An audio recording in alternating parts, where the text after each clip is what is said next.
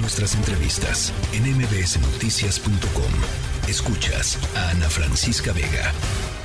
Ya se los adelantaba eh, al inicio del espacio, la figura de la prisión preventiva oficiosa va a permanecer sin modificaciones en el artículo 19 de la Constitución, después de que el proyecto del ministro Luis María Aguilar que planteaba analizar caso por caso y a partir de ahí que los jueces, las juezas decidan si amerita o no prisión preventiva y no automática, pues simplemente no alcanzó los votos suficientes en el Pleno de la Suprema Corte de Justicia de la Nación. Esta es la segunda vez, digamos, que se votó la prisión preventiva oficiosa. La, otra vez fue hace unos meses y tampoco alcanzó, por supuesto, los votos suficientes. ¿Qué sucedió en esta ocasión? Javier Martín Reyes, investigador en el Instituto de Investigaciones Jurídicas de la UNAM y politólogo del CIDE. Te saludo con muchísimo gusto, Javier Martín. ¿Cómo estás? Hola, ¿qué tal, Ana Francisca? Pues como siempre, con el gusto de saludarte a ti y a todo el auditorio. ¿Qué pasó?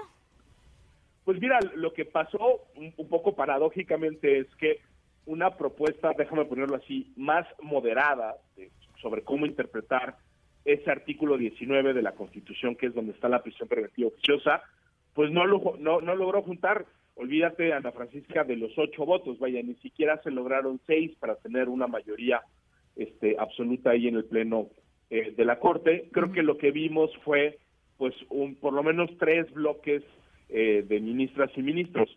Un primer bloque que básicamente lo que decía es que no se puede hacer nada con la prisión preventiva oficiosa, que como está en la Constitución y no hay manera de interpretar el artículo eh, 19, pues tenemos que quedarnos con la prisión eh, automática, incluso a pesar de que viole derechos eh, fundamentales. Eso es lo que palabras más, palabras menos, por ejemplo, dijo la ministra Yasmín Esquivel o incluso la ministra Loreta Ortiz Alf.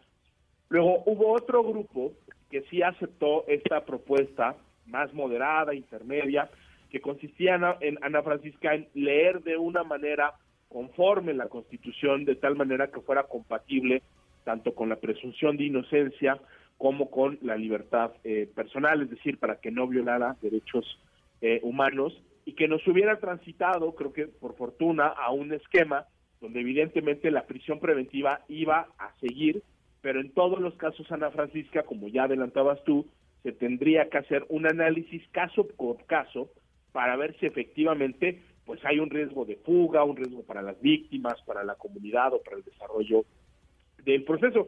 Y luego vimos, eh, al parecer, a dos ministros que se mantuvieron en su posición original, ¿no? La, la, la solución más dura, más radical de decir hay que dejar de aplicar el 19 constitucional o dejarlo eh, sin efectos y creo que es en buena medida por esta división no entre ministras y ministros que no se logra un consenso sobre una interpretación pues más favorable del artículo 19 constitucional. Y el resultado un poco es que solo se invalida para el caso de los delitos fiscales, que en realidad eso era lo que se estaba discutiendo así puntualmente en la acción de inconstitucionalidad, pero se seguirá aplicando la prisión preventiva oficiosa, entendida como automática, pues en el resto de los muchos delitos que están contemplados en el artículo 19 de la Constitución.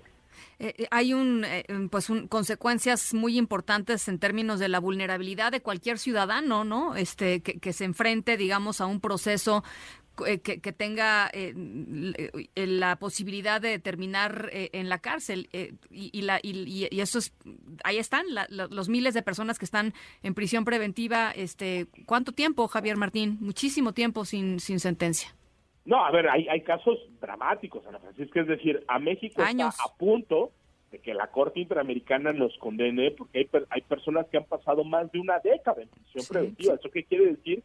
Que ni siquiera han tenido su día en la corte, ni siquiera han tenido la posibilidad de defenderse en un juicio penal, no han tenido la posibilidad de presentar argumentos eh, y pruebas y tampoco han tenido derecho a que un juez o una jueza les diga, ¿no? Si cometieron o no cometieron los delitos.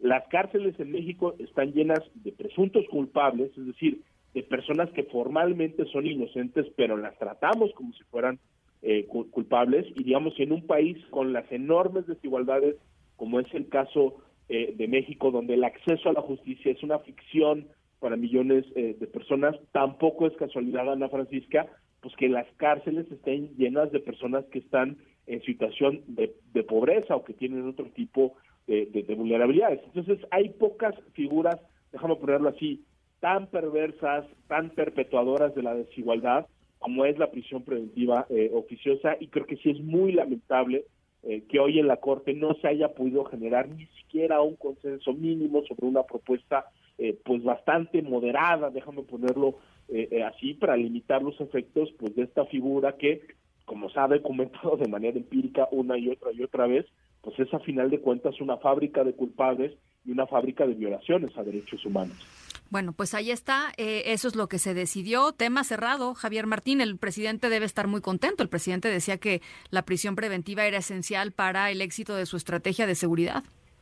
Sí, absolutamente, ¿no? Y eso, digamos, es una confesión de parte de Ana Francisca, porque si el presidente nos dice que uno de los pilares de su estrategia de seguridad es una figura que viola derechos humanos, nos está diciendo que él no nos puede ofrecer seguridad sin afectar derechos fundamentales, y eso creo que es, es gravísimo. Ahora, yo no descarto que incluso le parezca inconcebible que se haya invalidado la prisión preventiva eh, oficiosa para el caso de delitos fiscales. Entonces, pues ya veremos mañana qué es, qué es lo que... Bueno, ya te, yo te lo voy a decir de una vez, porque hoy se, hoy, hoy se aventó el comentario, o sea, hoy dijo y justamente puso el tema de los factureros este, sobre la mesa en su conferencia mañanera diciendo eh, que, que, era eh, increíble que se, se, tratara de proteger a la gente con dinero a costa de la justicia, ¿no? Entonces. No, y a ver, y, lo que es inconcebible, Ana que es que no entienda o que no quiere entender o que mierda abiertamente, porque incluso después de esta decisión eh, de, la Corte, por supuesto, a, a personas que cometan este tipo de hechos se les podrá imponer prisión preventiva. Claro, tendrá que haber un análisis caso por caso para ver si se justifica eh, o no se justifica, ¿no? O sea, un poco la lógica de la prisión preventiva tiene que ser la lógica del bisturí y no la lógica del, del, machete. Y parece que pues el presidente, y también hay que decirlo, los partidos que han ampliado ese catálogo de, este, de, delitos que están en el 19, pues claramente creen que la lógica del machete es la mejor manera de afrontar este tipo de situaciones. Bueno, la, lógica del machete nos tiene donde estamos. Nada más para decirles, no es un buen lugar en donde estamos en términos de, de justicia y de impunidad en este país. Javier Martín, te mando un abrazo. Muchísimas gracias. No, hombre, igual Ana Francisca, que estés muy bien. La tercera de MBS Noticias.